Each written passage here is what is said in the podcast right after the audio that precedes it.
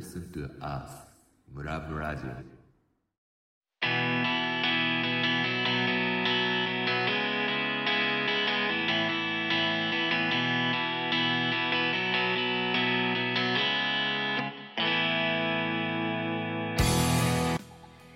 皆さんこんばんは。ローカルを満喫する地方創生番組、ムラムラジオパーソナリティの佐藤恵理子です。三平武明です、えーこの番組はローカルを愛してやまないプレイヤーをゲストとしてお迎えして地域のリアルな声をお届けします。この番組を聞くと自分もローカルプレイヤーとして何かやりたくなってきっとムラムラしちゃうというネット配信型のラジオ番組です、えー Spotify と,、えーと YouTube で配信をしていまして Spotify はフォロー YouTube の方はチャンネル登録お願いします。ということでよろしくお願いします。よろしくお願いします。ということで、本日はゲストとして、えー島根県の雲南市役所から出向で、えー一般財団法人地域活性化センターで、東京ですね、今。はいはい、お仕事を、はい、お仕事をされている小林朝日さんにお話を伺いたいと思います。はい。よろしくお願いし。ます。えっと、今、あの、雲南市役所から出向で、東京の地域活性化センターっていうところに来てます。小林朝日と言います。島根県の雲南市というところの出身です。よろしくお願いします、今日はよろ。しくお願いします。ね、前回に続いて島根県。うん、おうん。前回はそ。奥出雲町っていうところだったんですが、今回小林さんがいらっしゃったのは、雲南市は奥出雲町の隣はい、そうですねです。か、あの、まあ、雲南っていう名前で、よく中国の雲南省という間違えられるはい、うんうんうん。あの実際に、はい、本当に日本にあります。島根県の雲南市というところで、えっと、奥出雲町のあの横にあって奥出雲奥出雲町と同じくあの雪がたくさん降る地域で、えっと、ま距離、えっと、出雲市からですねあの大体車で30分ぐらい。で県庁所在地の松江市からも車で30分っていう、えっとまあ、あの交通の便がいいって言ってるんですけども、まあ、両はい両方とも程遠いっていうようなそんなほど遠い。言い方、言い方。言い方ですね。30分は交通の便がいいって私の町も言ってるのでいいと思います。田舎大体みんな30分はあ行ける行けるっていう距離なので。移住者の方にいつもそう言ってます。広島まで、ねそうですよね。2時間半ですって言うけど、冷静に考えたら結構遠いなって。なるほど。え、そして背景がちょっと気になったんですけど、あ、それは、それはどういったキャラクターになるんですか？これはですね、こっちかはいこれは吉田くんっていうキャラクターで、鷹の爪団っていうのをご存知ですか、皆さん？鷹の爪。はい。鷹の爪。っていう、えっと、まあ、アニメがあるんですけども、はい。この主人公が吉田くんっていうキャラクターで、えっと、結構毒舌を吐くキャラクターなんですけども、このキャラクターが、えっと、島根県の雲南市の吉田村っていうあの村があるんですけども、そこの出身っていう設定で、あの、島根県のスーパー観光大使になってるんですよね。で、えっと、雲南の方でもこういったついでに雲南っていうような標語を掲げて、まあその雲南で一日は遊べないけども、松江とかいつもに来たついでに来てくれればいいよっていう、まあ、ちょっと毒舌っぽい言い方をして、まあ観光してるっていうような、そんな背景があります。これもうついででいいよっていうことでついでに雲南なんですね。独特なアピール。一応この、あの、今、はい、背景にしてるんですけども、これ以上島根県をそっとしておくのはやめてくださいっていう、すごい。この、もうこれ以上島根県をそっとしておくのはやめてくださいっていうのはもう県としての PR でもこのフレーズをそうですね、島根のてるんですか？下の方にふるさと定住財団っていう島根県の定住財団があるんですけどもそこが発行しているステッカーでもう本当に県としてああやって毒舌に皮肉ってますね。47番目に有名な県ですとかそういうああ、なるほどあれ47番目し島根でしたっけ？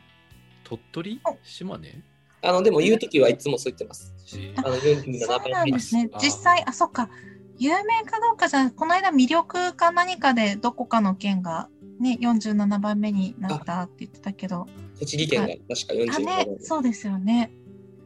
目立っていいですよね。47番目は47番目で。そう、絶対46より目立ってる。だもんね。にうんそうか、じゃあその雲南市で生まれ育って、大学は先ほどね、少し伺ったら同じ県内の松江に進学をしたけど、ふるさと雲南の市役所に戻りたいということで、そうですね。ね、大学卒業して、はい、あの、やっぱ、まあ、まず公務員志望っていうところあったんですけども、あの、まあそうですね、これからの時代は、なんかうちの親が、やっぱ安定志向でいけっていうのを昔ちょっとずっと言われてて、まあ、とりあえず公務員かなっていうところはちょっと思って、あの公務員を考えたときに、松江、あの松江も好きだったので、大学の頃いた松江市も好きで、で、ただ松江と雲南、どっちがいいかなって思った時に、ちょっとぼんやりと、まあ、地元がいいかなっていうふうなちょっと思いを持って、あの地元に帰ったっていうような、そんな感じの経緯があります。そして無事松江市役所に、あ、松江じゃないですね、雲南市役所に入社、入職をして、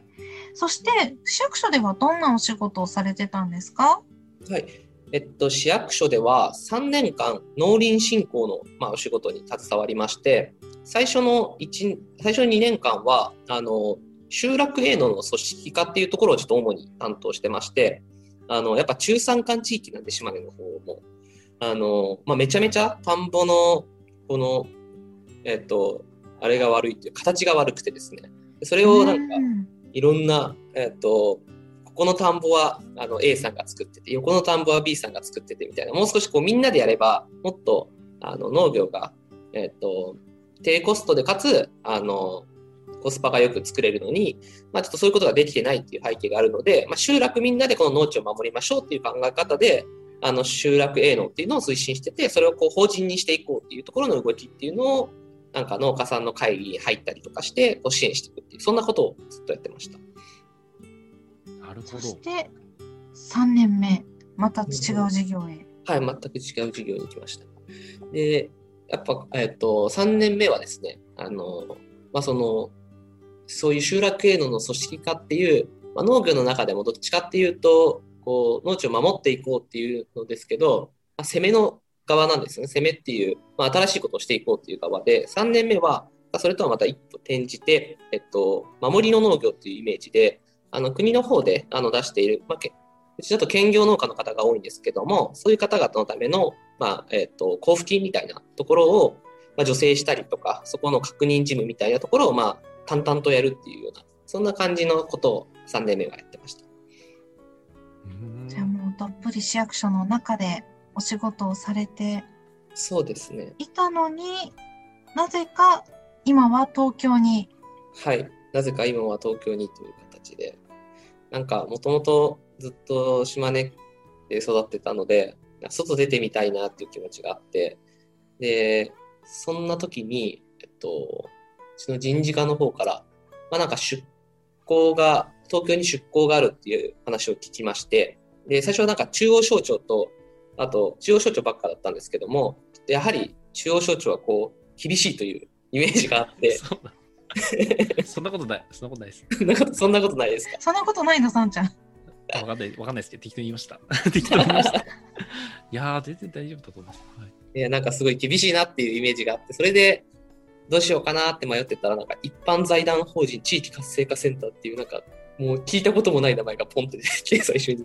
僕はちょっとその地域づくり系の課にもいなかったんで、そういう活性化センターって言われても全然わかんなくて、でもなんか面白そうだなってちょっと思って、それで、もうとにかく外見てみたいしと思って手を挙げた。で、それで東京行きが決まったっていう感じです。へすごいトントン拍子で、じゃあ東京へとやってきたのが何年前ですか？今から。えっと、今年で3年目になるので、まあそうですね、3年前のところに、えー出るっていうような形になりましたね。どうもうウキウキですよね。そうですね、もうウキウキで、でも、あの来る前に車も買っちゃって、新車で。で、ー フィアット？フィアットでしたあ、そうです、フィアットに今乗っててフィアット買ったんです。あ、フィアットに反応しちゃいました。いいですね。そう、フィアットいいですよ。いいですう。ん、フィアットいいですね。おしゃれだなと思って買って、うんで、まあ、ずっと乗ってたんですけど、なんか東京行き決まって、やべえと思って、もう今2年半ぐらいずっと乗ってない車が地元に維持してるっていう、乗らない車の金を払い続けるっていう、すごい悔しい思いを今してますね、ずっと。いあれ持ってこなかったんですか？や、なんかやっぱ東京の駐車場代がもう、雲南とかだったら多分月3000円とかで借りれるんですよ、駐車場代。もちろん。地方のね、いいところで駐車場代3000円とかなんですけど、東京だとなんか、ところによって4万何歩とかって聞いてうん、一月が。そうですね。はい、一月駐が。駐家家じゃなく駐車場に？駐車場でスタート。お屋根もない野ざらしみたいな。すごいですね。それは連れてこれないですね。うん可愛いフィアットも。そう、可愛いフィアットちゃんを置いてくぼりにしましたね、それで。悲しい悲しい。え地域活性化センターになんか行く前に思ってたイメージってなんか東京来てからどうでした？一致してました？変わって？ちょっと変わりました？えっと、めちゃめちゃ華やかなイメージだと思ってましたね、東京に対する。はいはい。でも、実際行ってみると、まあ、確かに街は、華やかな街はいっぱいあるけど、まあ、そんなに変わらないなというか、いうところはあったのと、まあ、ただやっぱり流れる時間が早いっていうのと、もうとにかく人が多いっていうことを最初に思いましたね。へえそんなに変わらないっていうのはなんか人人がってことですか？あ、そうですね。なんか人に関して言えば、やっぱ、あのでも僕のちょっと職場が、あの、異色なのかもしれないですけど、僕の職場は、僕のように、あの、全国47都道府県、いろんなところから、あの、し自治体職員が派遣されているっていう職場で、なので北は北海道、南は本当、鹿児島まで、あの、66自治体から今派遣が来てるっていうことがあって、あの、まあ、職場には、もうめちゃめちゃ青森弁の人いればみたいな、島根弁の人もいるしみたいなので、え全然あの東京に来た感がないっていうような、そんな感じもあってえー。めちゃめちゃ楽しそうですよね。なんかいろんな人いて、そうですね、確かに。うんなかなかこんなに。で、いないんですか？あ、東京からのそうですね、東京の方っていうのは、あまあ、プロパー職員が何人かいらっしゃるので、その方々は東京なんですけども、あとはなんか埼玉でも、えっ、と、小鹿野っていうところだったりとか、ちょっと田舎の方、山の方だったりとかして、まあ、大体そういうところから来てます。へえ東京の区とかはいないんですねじゃあ。あ、そうですね。なんか、昔は、あの、狛江、狛江市から来てる方がいらっしゃるあーはいはいんですけど、今はもう全然いないですね。へえあそうなんですね。なるほどなるほど。はい。じゃあ、今は全国各地の66自治体の中で、うんなん、うんなんって言いながら、そうね。ついでに、うんなんて言いながらついで。にうんなんって言いながらお仕事をされてるんですね。え、じゃあ、ジョインの中でのこうお仕事とかってお話伺ってもいいものですか？ぜひぜひ。あの、ぜひぜひ。はい、ちょっと宣伝をさせていただいてますね、そしたら。あ、ありがとうございます。じゃあぜひここからは、ジョイン、ね、ジョインってこう移住系の方には、移住をなんか考えてる方には多分耳馴染みがあるというか、うんうんあ、ここのサイト見たことあるとかになると思うんですが、そうじゃない方にはそもそもジョインとは何でしょうっていうところから気になると思うんですが、はい。ジョインは何をするための場所というか会社になりますか？ジョインはですね、あの、名前が、正式名称が、一般社団法人移住交流推進機構っていう名前でして、まあ、名前の通り、えっ、と、移住とか、あと、まあ、地方に行く、その交流っていう地域と地域の交流っていうのを推進していくっていうのを、まあ、大きな、会社の目標としているような、そんな団体でして、あの、その、えっと、ホームページの方ですと、まあ、全国各地のあの移住先のなんか面白い取り組みだったりとか、こんななんか手当がありますよとか、あの新築建てたらこれだけ補助金もらえますよだったりとか、今、あの話題の地域おこし協力隊っていうのにならなったら募集してますよっていうページだったりとか、まあ、そういったようなあの情報発信を通じて、あの全国、まあ、都市部からあの田舎の方に、地域の地方の方へ移住する人の流れを作るっていうこと、そんなことをまあ一番大きな仕事にしてまして、あと、えっと、その他には、えっと、企業さんと、えー地域をつなぐっていうこともしてまして、えっと、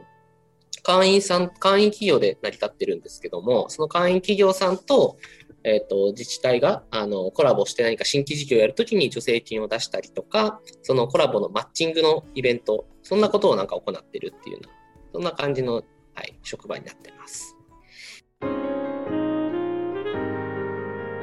まだまだ続くよ。ムラムラジオ。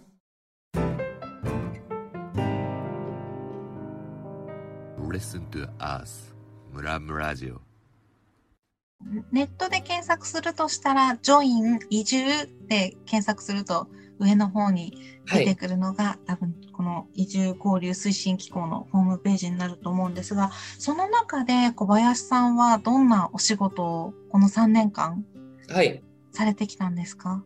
えっとですね、僕、その移住交流推進機構と一応、ほぼ同じ団体、ニアイコールの団体にある一般財団法人地域活性化センターの方でちょっと3年間仕事をしてやってことがあって、えっと、主にやったのが、その活性化センターの方では、えっと、自治体職員とか、あとまあ地域づくりに興味ある方の人材育成ということで、あのセミナーの方をまあ企画したり運営するっていうことをやってきました。うん。そうか。じゃあ、ジョインというよりは、その地域活性化センターはい、そうですね。地域活性化センターの方になりますね。ジョインというよりは。ー、それは、こう、普段のメインのお仕事は、じゃあ、勉強会を主催するとかを毎日のように？そうですね。あの、活性化センターの職員に対する研修っていうのも、自ら企画するっていうのも仕事の一つに入っていて、あの夕方、えっと6時ぐらいからだいたい1時間程度の、まあ、講演会みたいなあの講師の方をお呼びしてあの講義を行ってもらうっていうのを年間150回ぐらいやってるっていうことがあすごい。めちゃめちゃハード。これ超ハードなんですけど。ハードそうですインね。プットの嵐みたいな。そうですね。年間勤務する日数で考えて年間150日ってそうです2日に1回ぐらいやってるってことですよね。今年ちょっとコロナだったんでだいぶ減っちゃったんですけどえ、どういうトークテーマが多いんですか？あうん。そうですね、テーマとしては、えっとまあ、毎年そのやるあの枠みたいなのが決まってるんですけども、えっとまあ、本当様々で、中央省庁のあの方からのあの制度の説明もあれば、えっとまあ、地域づくりでえー少し有名になってるあの企業さんの話だったりとか、あと、えっと自治体職員の方でも、なんか面白い取り組みされている方に、まあ、来ていただいてお話しいただいたり、あとなんかたまにすごい尖ってる時はなんかもう、居酒屋で知り合った人とか誰か 居酒屋で知り合った人？隣の席の人みたいな。でもなんかそこが意外と面白かったりとかして、まあ、そういう、えっとまあ、とにかく数をこなして、1年目はそういう、えっと、自分が興味あることってなんだろうっていうところをこう深く掘っていったりとか、あと、まあ、知見を広げていくっていう作業をするのが1年目っていうイメージで、まあ、これにたくさん出てくださいっていうような形でやってますね。へーすごい。すごい、すごい。ま、2日に1回セミナーがある。はい。大忙しですね。それがでも1年目で、2年目はどんなことされてたんですか？で、2年目も、えっと、僕は業務が少し、あの、内向きの業務っていうかうん、内部向けの業務が結構多くて、えっと、僕は地域づくり情報課というところにあの2年目配属になって、本当に職員のあの PC の管理とかっていうちょっと内向きのことをしつつ、えっと、あとはですね、セミナーも、えっと、その時はやりまして、えっと、実それは外向けのセミナーで、えっと、小創生実践塾っていうセミナーをうちはやってまして、それはあの地域で開催、先進自治体で開催する、まあ、その先進自治体の取り組みをその現場で学ぶっていう2泊、へのー。1泊2日か、1泊2日のセミナーなんですけども、それの企画、運営みたいなことをやってて、僕の時は、えっと、山形県の米沢市で開催をしました。へー。米沢も先進自治体なんですか？えっと、米沢はですね、ちょっと色が違ったあの実践塾でして、通常は、例えば島根県だったら海士町っていうところがすごく、あの、地域づくりでは有名なんですけども、そことかでやるんですけども、えっと、米沢はですね、えっと、それとはまた別で、街歩きのワークショップをしながら、えっと、米沢ウォーカーを作るっていう、なんかその、広報プロモーションみたいなところを勉強するセミナーがを企画していて、で、その一環で、あの、米沢市は、あの、城下町なんですけど、その街歩きみたいなしても、なかなかこう、一泊二日、時間を潰すみたいなことがなかなかできないっていうような課題を抱えていて、そこをなんとか解決しようということで、あの、県外の人からもいろいろ参加してもらって、えっと、街歩きを通じてフィールドワークをしながら、あの、その一泊二日の歩き回れるそのツアーを作ろうみたいな、そういうような企画で、それを本当にこうウェブページに落とし込むっていうようなそんなことをする、はい、ワークショップをやりました。へえ、すごいなんか参加してみたいっす、それ。参加したい。い。そう、私も今。そう。すごい参加したいと思います。一般の人、ね、うん一般の人参加できるんですかね？ああの、どなたでも大丈夫です、本当に。公務員向けって言ってるんですけど、あの、その、米沢でやったセミナーに関しては、えっと、半分以上が民間企業の方もいらしてましたし、学生の方も全然大丈夫なので、もう本当にどなたでも、募集、ぜひ募集中です、本当に。おお。のホームページに出てるんですか？そうですね。いネットでですね、地方創生実践塾っていう調べていただくと、あのうちの地域活性化センターのホームページ内に、はい、ございますんで。地方地域活性化センターのホームページ見たことあります？あ、ありがとうございます。そっか、その中に、いや、たくさん情報があるなって、すごい情報があるなっていうのは、ホームページに見たときに、ちょっと、ちょっと古めのデザインなんで。そうですよね。ちょっと懐かしい感じのデザインで。いや、でもあの、多分、情報の、情報の量はすごいなって思いながら拝見させていただいて。じゃあもう気になる方は、地方創生実践塾と検索していただいて、小林さんが企画もしてきたはい。様々な、セミナーが。今も、え、今も募集してるんですか？あ、えっと、来年度、また同じ、その座組で、あの、米子市、鳥取県の米子市、島根県お隣の鳥取県の米子市で開催するってになってて、あの、そこでまあ、米子ウォーカーっていうのを作ろうっていう米子ウォーカー。どんどんウォーカーできていく。そうですね。はいあの、米沢で3回目になりまして、最初は群馬県の富岡市、で、2回目が新潟県の上越市っていう形で、こうどんどんどんどんできてるっていうような、そんな感じです。来年、米子は、あの、海家温泉っていう温泉街があって、で、そこの、えっと、宿泊所、旅館とかは、あの、もう本当海が近くて、波の音で寝れないっていうぐらい海が近いんで、めちゃめちゃ、これもまた面白い、あの、ウォーカーができるんだろうなっていうふうに楽しみにしてますね。えー、素敵ですね。じゃあもうそういう観光事業にね、取り組みたいと思ってる公務員の方だけじゃなく民間の方もね、参加できるんだったら、すごい行きたい。うんね。参加したいっすよ。ウォーカー作りたいもんって。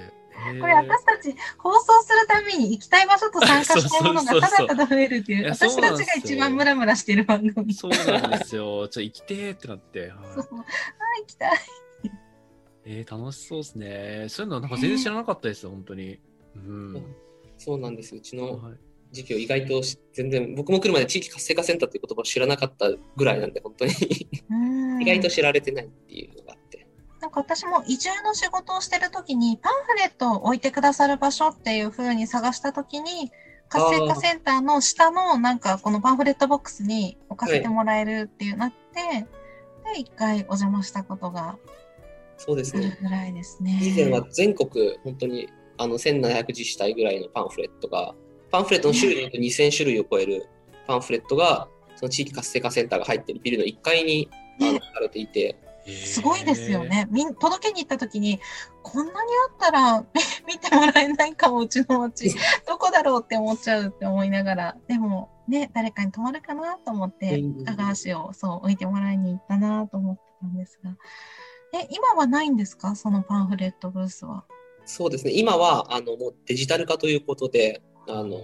パンフレットコーナーを、まあ、なくして、あのタッチパネルで、えっと全国の自治体さんのあの観光とかのホームページに飛べるようにリンクを作っていて、まあ、そこであの全国へあの疑似旅行をしてもらえばいいなっていう風な形で作ってます。すごいデジタル化が進んでるんですねそこも。そうですね。もう、やはり、あの、デジタル化だとあのデータも取れたりっていうこともあるんで、まあ、紙は紙のあの良さっていうのがあったんですけど、まあ、なんだかんだデジタルの波にちょっと乗っかっちゃってるっていう、そんな感じですね。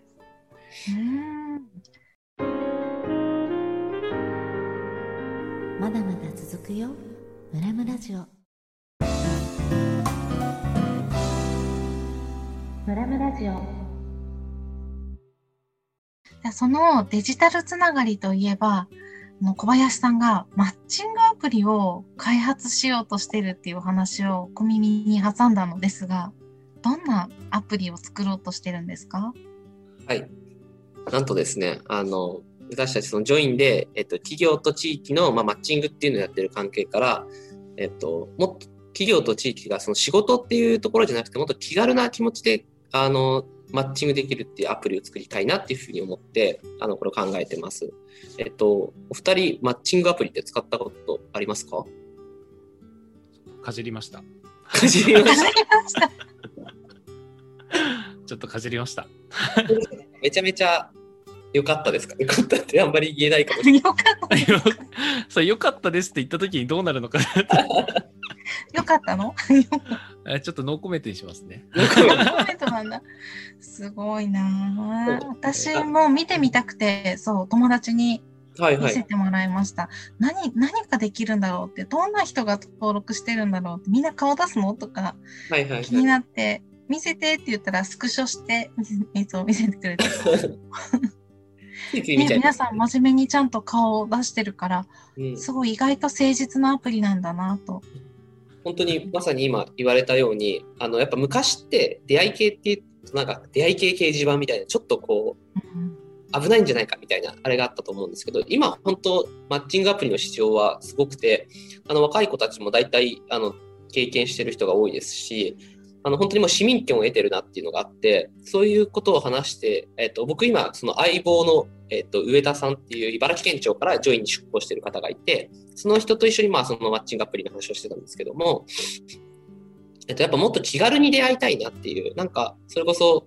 マッチングアプリって、あの、写真が出てきて、右にスワイプしたら好き、左にスワイプしたら嫌いみたいな感じで、こう、やっていくんですけど、で、それが、こう、AI とかが学習して、あの自分が好きってやってる人と似たような人をこう選別して出してくれるみたいな。だか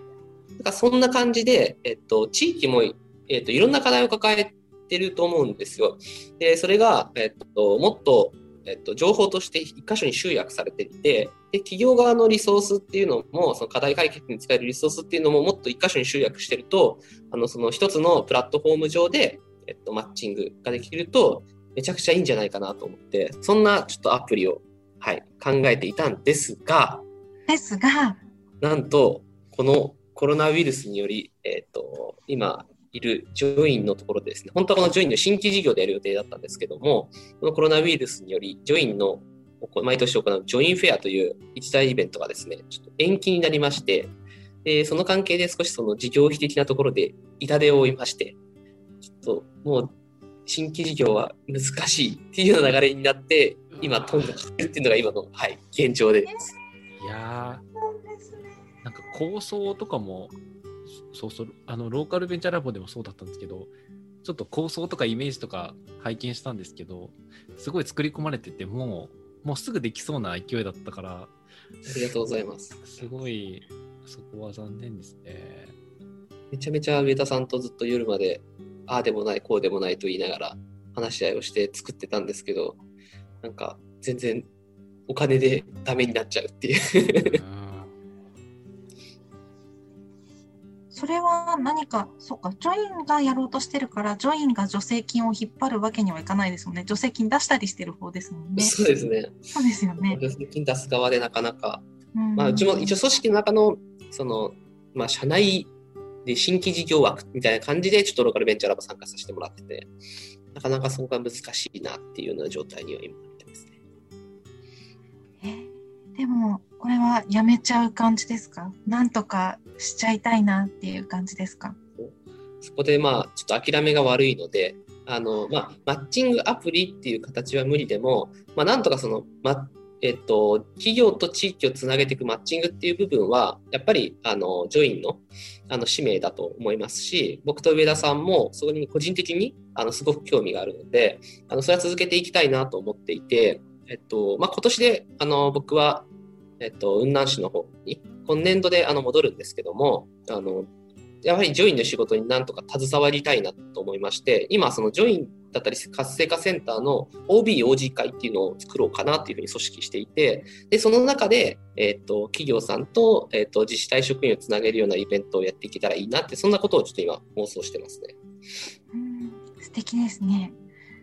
まだ妄想状態ですけど、全然。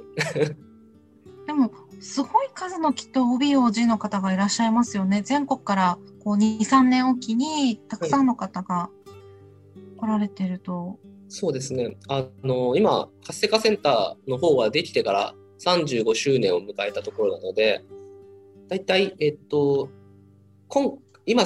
毎年30人ぐらい来てるんですけども、以前はもう少し少なくて規模が。でもそれでもやっぱ、何人いるんだろう、200人ぐらいは、まあ、余裕でいる計算になりますかね。ぐらいはいるはずなので、そこの OB、OG、しかも昔の方々はもうその、課長級だったり管理職級にだって係長とかになられてる方もいらっしゃるので、あの地域に戻ってもまさにそのその人の一存一存ではないですけど一存でやりたいことをやるって言ったらもうできるような、まあ、権力だったり予算を持っているので、あのそういう人たちをと、えっと、企業の方々をでもそういう方はやっぱり、えっと、東京とやっぱり離れちゃってるのでなかなか東京のなんか面白いことやってる企業さんとつながる機会とかがなくて、そこをこう間を今の僕たち OB、OG が取り持ってあげると、あのもっとあの官民連携みたいなことが進んでいくんじゃないかなって、そんなことを今考えてます。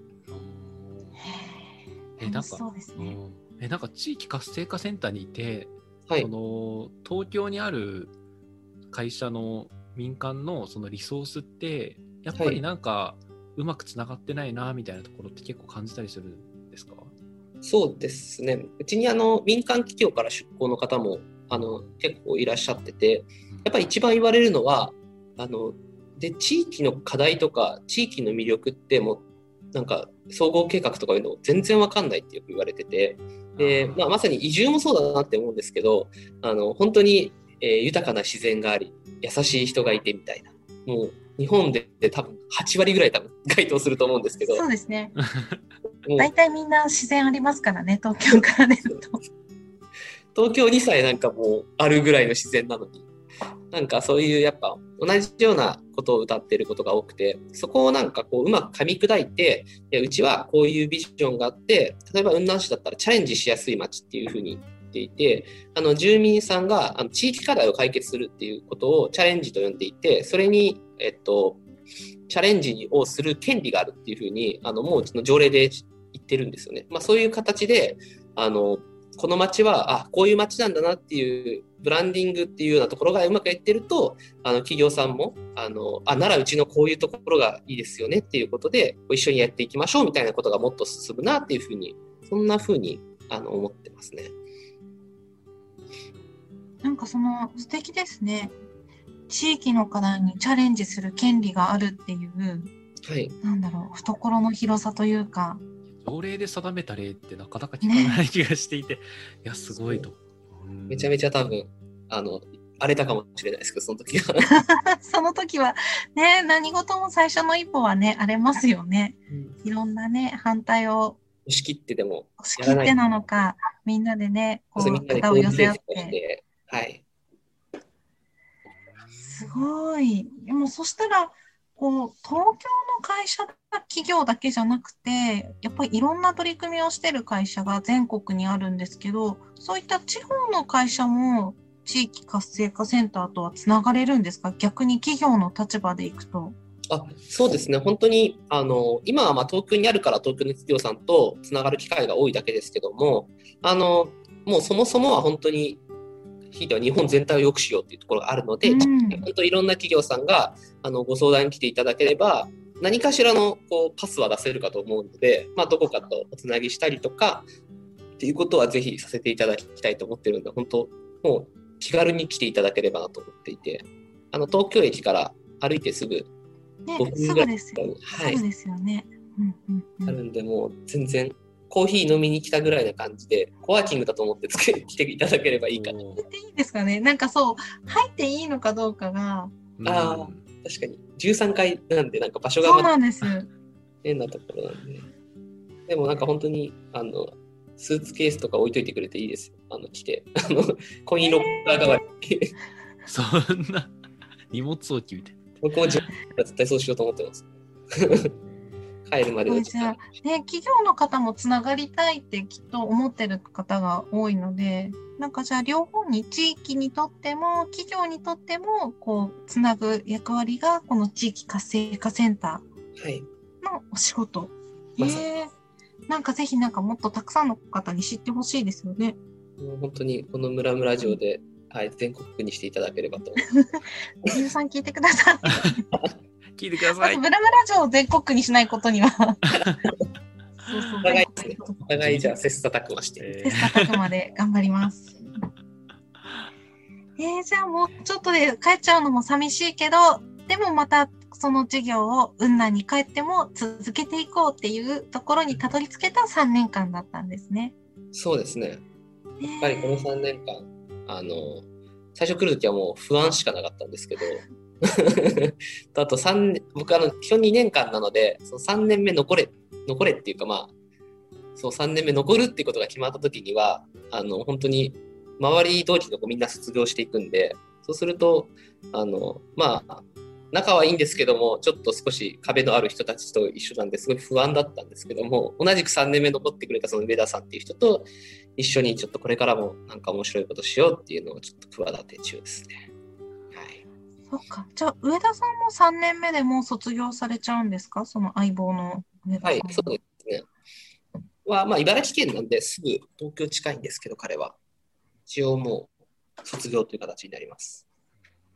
じゃあもうそれぞれの自治体に帰ってもつながりを作りながら、また地域と雲南とか、あと雲南と企業の方だけじゃなく全国のをつなげていけるようにっていうところはい。なんですよね。すすね。ごい。いや、ぜひ帰ってからもまたまた楽しみですね。本当に帰ってからがでも、あ東京来ててあの、東京での仕事も楽しかったんですけども、後半はやっぱ、えっとローカルベンチャーラボでも、あの前回、そうですね、あのえっと村村城に出た落合さん、オッチーですけど、オッチーがな活動してるのを見てたりとかすると、やっぱりこの地域にいない自分にちょっともどかしさを覚えたりして、ね、すごくペイちゃんも多分共感してくれると思うんですけど そう、ですね。いや、本当に。うんフィールドがないっていうところ、まあ、できることはあるんですけども、やっぱりこう、地域に入ってなんかやるっていうことをしたいなっていうのが強くあるんで、地元に帰ったその1年目っていうのがすごく今楽しみですね。おーやっぱ現場があるっていいですよね。やっぱり人の顔があってとかって、温度感とかもあるし。うんうん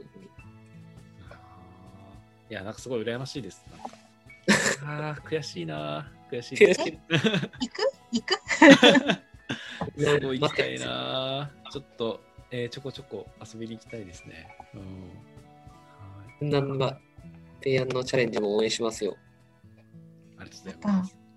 ね、地域の課題にあ、地域の課題にチャレンジする権利があるっていうことで、さんちゃんが言ってもね、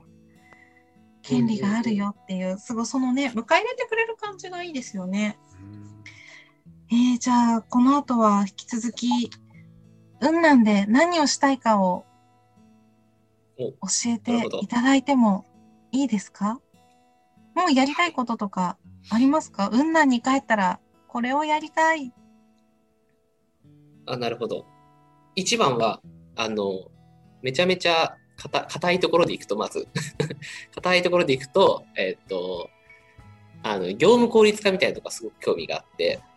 えっと、やっぱ僕市役所入った時に一番絶望したのは、もうこの紙社会と民間社会というか、超アナログなことが多いなと思ってて、やっぱりこの、え、もう平成だよねって、今だったらもう令和だよねみたいな。いつの時代のみた本当ですいや、役所はまだ昭和かみたいな感じです、ね。まだ昭和ですよね。えうんー絶ことがいっぱいあって、そりゃ帰れないよと思いながら、これじゃあと思って、まずはちょっとそこを変えたいっていうので、あの ICT とか活用して、まずは役場のその業務効率化みたいなところに取り組んでいきたいっていうのが一つ目で、で、二つ目がその地域に飛び出したいっていうのがありまして、あの、東京に出てすごい思ったのは、えっと、やっぱ公務員をやりながらも、なんか全力でその地域とかを楽しんでる人多いなと思ってて、なんかその来るまでは、やっぱ公務員って結構安定だったりとか、まあ、安定だけど面白くない職業っていうイメージを持たれがちで、で、東京でもやっぱ来ると、あの、そんなイメージを持たれてる時もあったりとかして、でもなんか意外と東京で出会った公務員の方々は、なんかすごい弾けてたりとか、あの、そういう公務員だからこそ、え地域にいっぱい入っていけるっていうのを、まあ、使って、土日に、あの、そういう地域的なところに飛び出て、あの、一緒になんか作業したいみたいなことをやってる方がいて、まあ、具体的には、僕、地元に戻ったら、あの、雲南市は、えっとですね、あの、集落、えっと、すみません、小規模多機能自治っていうのが有名で、あの、その学校区単位で、えっと、地域を守っていこうということで、あの、いろんなお祭りの企画だったりとか、あと、まあ、子供の、えっと、放課後の見守り教室っていうのをやったりとかしていて、まあ、そういったところが有名なので、なんかそこにもっと自分も入っていって、若い人が少ないんで、若い人がもっと入るようなそんな仕掛けができたらいいなってそんな風に思ってます。今、うん、今、小規模多機能自治って結構、お年を召した方でやられてるんですか？結構。そうですね。やっぱり高齢化は進んでいて、あの、若い人はやっぱ今、あんまりその事務局にいないっていう課題はあって、あの、そうですね。結構地元に残ってるのに、あの、それを全然明かさない人たちがいて、い 家にずっと、まあ、仕事には出るんですけども、外の市外に。けど、なんか地元にいることをこうあんまり明かさず、役をしたくないみたいな。ええだから結構そういう人たちは、若い子たちはいて、なんかそれは多分きっと地域の活動とかがまあ面白くないっていうよりかは、まあ、単純になんか手間ばっかあるのかなみたいな、なんか役員ばっか押し付けられるのかなっていう思いがあると思うんですけども、なんかそこを変えて、えっと、例えばお金はまあもらえないかもしれないけど、あの、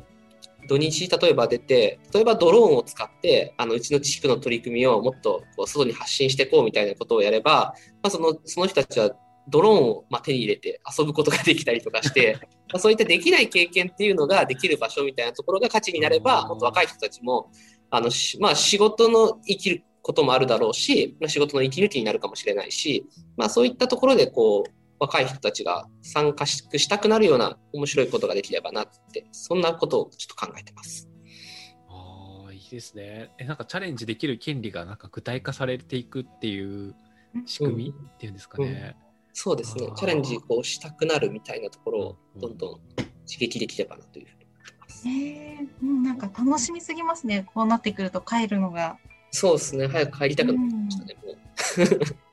えー、そしてこうこれからこんな人につながりたいとか、雲南に帰ったらこんな人につながりたいみたいなのはありますか？そうですね。雲南に帰ってつながりたい人で言うと、えっと、まずはですね、えっと、一緒に、あの、もっとその僕が今妄想している、あの、公務員のネットワークをちょっと広げていきたいっていうのがあるので、この、その活動になんか賛同してくれる人をなんかもっと増えていきたいなっていうふうに思ってますね。それはう雲南の公務員ですか？じゃなくえっと全国の？全国もだし、あの、そうですね、全国ですね。全国かなっていうふうに思っているので、ちょうど今、僕の近くにいる、うん。国も地方も関係なくそうですね、公務員いますよ、ここに一人。こあしこにいたね。なんかやっぱ公務員ってこう、意外と、意外とっていうか、まあ普通に閉鎖的で、あの近くの自治体同士でも学び合うとか、あと失敗を共有し合うっていう文化が、やっぱその少ないなっていうのを、まあ、来る前はちょっと感じていて、こっちに来ると、東京に来た時に、あの僕の職場が自治体職員ばっかりで来てるし、まあ、来てる人たちもそのいろんな自治体の人と協力したいっていうのがあるので、なんかそういうところを見ていくと、やっぱ、まあ、これからはあの連携していかないといけないなっていうのを特にすごく感じてたりとかしたので、雲南市に戻っても、まあ、そういうことをすることで、あのまあ、僕だと例えば近くの松江市だったり出雲市のところの人ともこう協力していくと多分もっと面白いことできたりとかあの地域をで盛り上げてくれる人材とかもやっぱその雲南っていう地域だけで完結しないので生活圏でいうとやっぱ島根県東部ぐらいでこう一つなのでそういうところでこういろいろ一緒になんか仕掛けれたら面白いなってそんなことをちょっと妄想してます。えー、じゃあもうこれを聞いていただいてる島根県内のちょっと熱く、本当は熱く動きたいけど、でも俺公務員だしと思ってる人は、南市役所に、ね、4月に戻った小林さんに、はい、僕も実はっていう。もうぜひぜひ相談、ね相談っていうかもう本当いろいろお話を持ちかけていただければ何でもやります、知りすぎ。えでも公務員のつながりでいくと、私すごい気になってるのが、47階ってあるじゃないですか。そういうのには入られてないんですか？47回も結構出たりとかはしてるんですけども、あの、なんか、なんだかんだやっぱ参加してて楽しいんですけど、自分もなんかやってみたいなっていうのがあって、なんかせっかくだったらその自分が出会った人の関係値の中でなんか一回やってみるっていうことができれば、まあ、それが多分雲南に帰ってからもすごく役立つだろうなというふうに思って、それでちょっとそんなことを思ってるっていう、はい、背景があります。めっちゃ楽しみですね。じゃあもう ICT で業務を効率化して、小規模多機能自治で街を活性化して、熱い思いの公務員たちとこうね、連携して、島根全体を盛り上げてと、なんか、これからの一年が楽しみすぎるはい、小林さんでしたが、こんな感じで、この後のまた、ローカル国語辞典に移りたいと思うんですが、よろしいですか？えいねえ、すごいたくさんありがとうございました。ま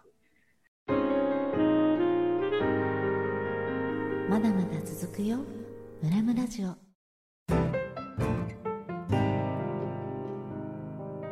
Listen to us. ムラムラジオ。ローカル国語辞典ということで、雲南市の面白いお。方言を一つ教えていただけないでしょうかというコーナーなんですけれども、はい。何かありますでしょうか？いやー、雲南市の、僕がですね、あの、いえっ、と、農業の部署で、あの、一緒に、農事組合法人の農家の人と一緒に、まあ、いろいろと農地に入って、なんか、農作業やってた時に、まあ、その農家のおじいちゃんがよく使っていた言葉、名言なんですけど、それを置いていきますね。えっ、と、やれんのうっていう言葉があるんですよね。やれんのやれんの、ってよく言われていて。もうできないみたいなイメージです、あ、でも、そうなんですよ。えっ、と、イメージとしては、その、あ、もう、いや、本当やりきれんわ、みたいな、そんなイメージなんですけど、うんでも実はネガティブな言葉じゃなくて、やれんのっていう時は大概、あの、笑いながら言うことが多いんですよね。なので、なんか本当にやりきれないっていうよりかは、まあ、やれやれと言いながらも、あの、頑張っていこうみたいな部分まで僕は入ってるニュアンスがあるっていうふうに僕はちょっと解釈をしていまあやれんのっていう時は、あの、まあ、目を見合わせて笑いながら、あの、じゃあもう今日も頑張りますかっていう感じで、こう一緒になんかやっていくっていうイメージがあるんで、実はめちゃくちゃポジティブな言葉だなっていうあー。じゃあ、なんだろ言葉のね、響きとは裏腹に、うなな、なんとかなるよね的な雰囲気が入ってるってことですか？あでも、ニュアンスの中には多分入ってるって、僕の解釈では。あ本当にやばい時は言わないです。ー本当にやばい時は言わないんだ。本当に言わない時はもう言わないです。やれんの。やれんの。そうか。え、どういいうや、どういうシーンで聞きましやた？ばくない。どういうシーン？そうですね。うん、やれんのはもう本当に一番聞いたベストやれんのは、ベストやれんの。ベストやれんの ぜひ。ベストやれんの。あの、そうですね、一回あったのは、あの、でもこれはちょっとまた意味合いが変わってくるかもしれないですけど、あの、大きい4トンの積載トラックを、あの、止めて、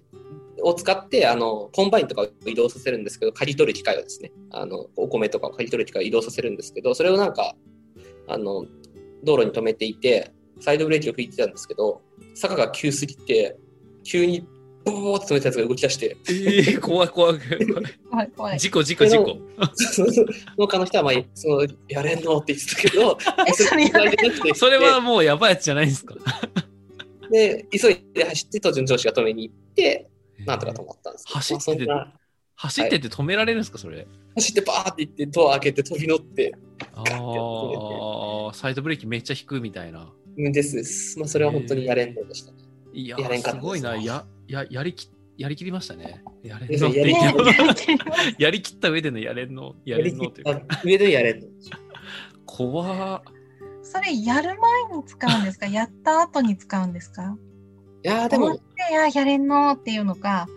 やる前、この目の前に課題があって、わあ、やれんのって言いながらやっちゃおうっていうのあのそんなイメージですね、そっち。先に使うんですね。やれんのって言いながら。まあ、なんでこう、やっぱ農作業とかですと、あの大雪降ったりとかすると、やっぱり、あの作業に支障出ちゃうんで、まあ、朝寝起きとかにパッと外見てめちゃめちゃ雪がどか積もりしてると、やっぱやれんのって出ちゃいますね。そんな時が多いですね。やれんのって言いながら雪かきするんだ。あそうですね。着替えて雪かきして。やれやれって。やるか。やれやれ。なるほど。雪が降るけど、農業は冬お休みしないんですか？そうですね。冬場もやはりあの、えっと、お米がやっぱ多いんですけども、あの、なかなかあのお米だけじゃやっていけないってことで、冬場もハウスで、ハウス栽培で野菜とかをやったりとかはしていて、まあ、結構雪がドカドカと降るとハウスも潰れちゃったりとかして大変なんですけど、一応冬場はまあそんな感じで農業をやってます。そうなんですね。雪が降るって聞いた時点で北海道と同じく冬は農業をお休みするのかと思いきや、そうですね。やっぱやあのできるところは少ないんですけども、うんやってるところは冬場もやってますね。なんとかそれ本当にやれんのですね、雪降ったら本。当にやれんのですね。ハウスをもう見回りに行くみたいな、潰れてないかをって。うーん、すごい。じゃあこれ次にルナに行ったら、はいなんか地域課題とかね大変なの見たらやれんのやれんのって言いながらやれんのですよ。やれんのってね。使ってみたい。ぜひぜひ広めてくださいいや、なんか日常的に使えたらなと思って、なんか、ああ、確かに。やれんのですね。やれんの。あの、電車乗り遅れた時とか、ああ、いいっすね。通勤中に、東京でも使えるかもしれない、これは。東京でもそうですねやるチャンスが。ああと5分ぐらいでこれ逃すともう遅れるみたいなやつで逃した時にあーやれんのやれんの。雲南市を思い出す全然しょうがない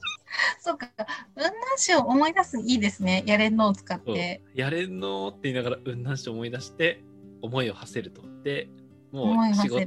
もう仕事行かずに帰る やれやれだぜ。ねやれもう帰るんじゃなくて、雲南行ったらいいよねあもう。そのまま雲南行っちゃえばいいんだ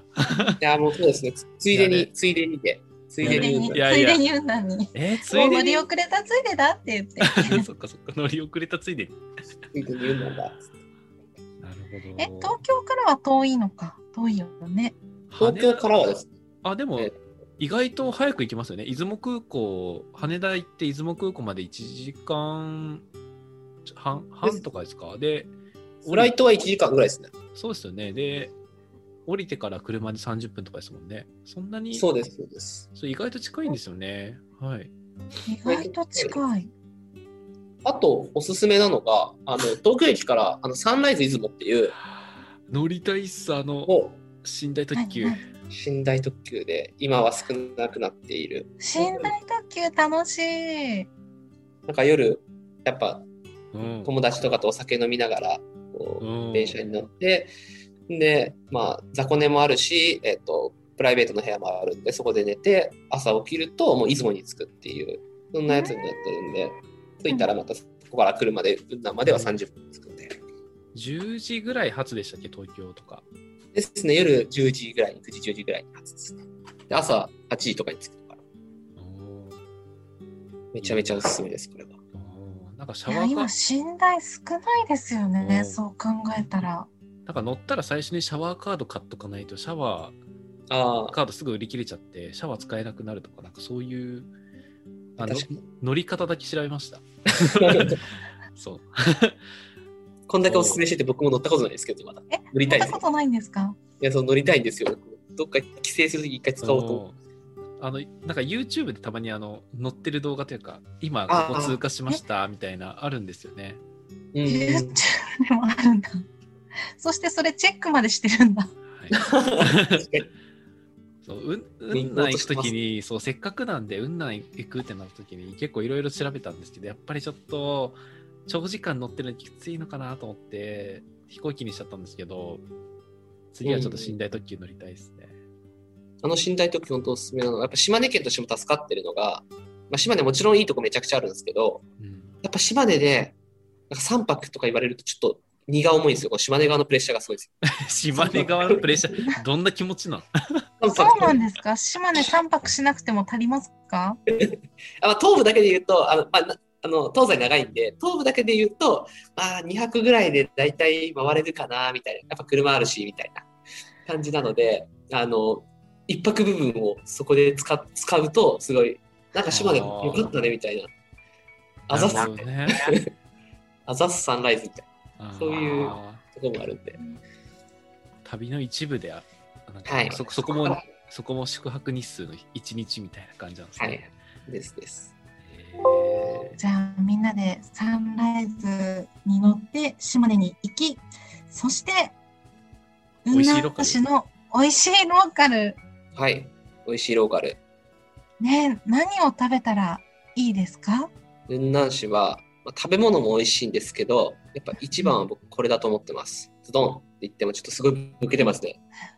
ーおキスキ乳業っていうところが作ってるキスキ牛乳っていう牛乳があるんですけども、これあの、どっちの料理書に紹介されたこともあって、このめちゃくちゃ濃厚で美味しい、本当な北海道の出身の方を目の前になかなか めちゃめちゃ美味しい牛乳なんで、これぜひ、あの、皆さん、ご興味ください。逆にこう北海道にいると北海道以外の牛乳はそうそう買えないんですよ。ああ確かに。そうなんですそして全国の皆さんはどこの牛乳を飲んでるんだろうって気になるぐらい、きっと島根県の皆さんはこのキスキ牛乳さんを飲んでる。これをですね、あの、うちの雲南市内の僕の小中は、もうずっとこれが給食で出てて、あの、東京だと本当、成城石井とか、あの、ちょっと有名なところにしか置いてないんですけども、もう本当贅沢に小中から、小中学校からも全然飲めてましたね。この低温殺菌っていうあの作り方であの牛乳を作ってて、大体市販の牛乳って120度から130度で、まあなんか2、3、まあ処理時間結構長く、あの処理時間短く一気にあの熱熱処理をするんですけど、これをするとタンパク質がちょっとあの変性しちゃって変わって、あの本来の味だったりとか、あの匂いっていうのがなくなるんですけども、低温殺菌で大体半分の65度で長い時間加熱するんで、その分、牛の乳の本来の味みたいなのが、そんなんが楽しめるっていうことで、はい、ほんとめちゃめちゃおすすめですね。すっごい喉乾いてきたんですけど。っていうか、さんちゃん行った時飲まなかったの？あ、飲みました。あえ、の行、ってきたんだよね。はいあ、飲んできたんだ。温泉に入って、一緒に、あの、朝日と、朝日さんと小林さんと、え一一緒に温泉入って、そうで、温泉入ってる間に温泉が閉まっちゃったんですよね。で、なんか、ああ、そうそうそう、お風呂から出たら、なんかもう真っ暗で、あのそうそうそんなことってありますそうか。誰もいないみたいな。え？え？みたいになって。でもなんか牛乳は変えたんですよね。そう。そうそう。だから、それって玄関は出れるんですか？なんか謎に勝手道みたいなところから、そうそう裏口みたいなところ裏口あって、裏口から出たんですよね。表閉まってて。そうそうそうすごい。雲南あるあるですか？その温泉人が入ってても閉まっちゃう。ゆるゆるですからね。やっぱ雲南クオリティのところが。すごい。そう、そこで飲んだ牛乳美味しかった。美味しかったです、確かに。美味しかった。温泉もおすすめで、あの、ヤマタノオロチ伝説が根付くんですけども、雲南市っていうのは、あの、ひい川っていう、あの、ヤマタノオロチが出たって言われている、まあ、国のか河川が流れていて、はいで、えっと、そこの天ヶ淵っていう名前がありまして、それが本当にヤマタノオロチが住んでいたとされる場所なんですけども、本当そこのすぐ近くの川のほとりにあるあの温泉に2人で行きまして、もう本当そこの露天風呂から川を眺めながら川のせせらぎを聞いて、あの露天風呂に浸かるっていうのがもうすごい最高ですね。贅沢ですね。すごい贅沢でそんな。温泉がたくさんある町なんですか？じゃあ、雲南は。温泉は数はそんなにないんですけども、うんうんうんえっと、まあ、要所要所に、要所要所にっていうか、はい、ありますね。じゃあ、温泉に入って、この牛乳キスキ牛乳をみんなで飲むっていうのが、風呂上がりでこうやって。そして、鍵は閉まっちゃうかもしれないっていうところで、早めに行かないと。早めに行った方がいいです、ね。早めに行かないとですね。うんありがとうございました。じゃあぜひ皆さんも雲南に旅行したら飲んでみてくださいということで、美味しいローカルでした。ありがとうございまま。す。Listen to Us ムラムラジオはいじゃあ本日はゲストとして雲南市役所から出向で一般財団法人地域活性化センターでお仕事をされている小林朝日さんにお話を伺いましたありがとうございました。ありがとうございましたいや本当にごいたくさんね。うん、雲南市役所のお話も聞けたし、そのジョインが何をやってるかとか、あのマッチングアプリのちょっと、ああ、厳しいんだなっていう話とか、あーなんかいろいろ話して、はい、おお伺いしてきましたけれども、また雲南市役所戻られた後も、引き続き、まあいろいろご活躍されるということで、ご活躍されるっていう 言い方がちょっと公務員っぽくなっちゃって、もうなんか自分も公務員だからね、ちょっといや、公務員同士ですからね。あれですね、すね口、ますますのね、ご活躍を。えー、記念いたしましてとかってご記念言って、いたしました。やばいっすよ、もうやばいわ、一本締め、一本締めでとか言って、なんか終わ終わ終わりがこんなんでいいのかみたいになっちゃって。みんなで。あねえいやでも本当にこれからね、雲南、雲南で何かやってみたいとかもそうだけど、それだけじゃなく、ね、熱い思いを持ってるけど、なんかどこでどうしようって方も、このね、課題にチャレンジできるっていう枠がもう用意されてる街っていうところで、このね、春に雲南に帰った小林さんに会いたくなったら、ぜひぜひ、え、市役所に突然行っていいんですかね？はい、もうぜひ、あの、雲南で何かやりたいって、まあ、これを見てムラムラしてくれた人も、まあ、ムラムラしない人も、あの、本当軽い気持ちで雲南市役所遊びに来てくれたら、あの、僕がいろいろご案内しますんで、ぜひ、お雲南に遊びに来てください。ーぜひぜひ。ぜひぜひじゃあ、あの、ね、小林さんの連絡先は、ノートの方に、あ、個人のね、連絡先じゃないですけども、あの、市役所とか、あと今ね、いらっしゃる地域活性化センターのホームページもどんなところかなとか、あと、雲南市は幸雲南塾っていうね、本当起業する方とか、チャレンジする方を応援する場があるので、なんかそこのホームページもご紹介できたらなと思うので、ノートの方も合わせてぜひご覧ください。ありがとうございます。はい、じゃあ今日は小林さんにお話伺いました。どうもありがとうございまありがとうございまし。た。ありがとうございました。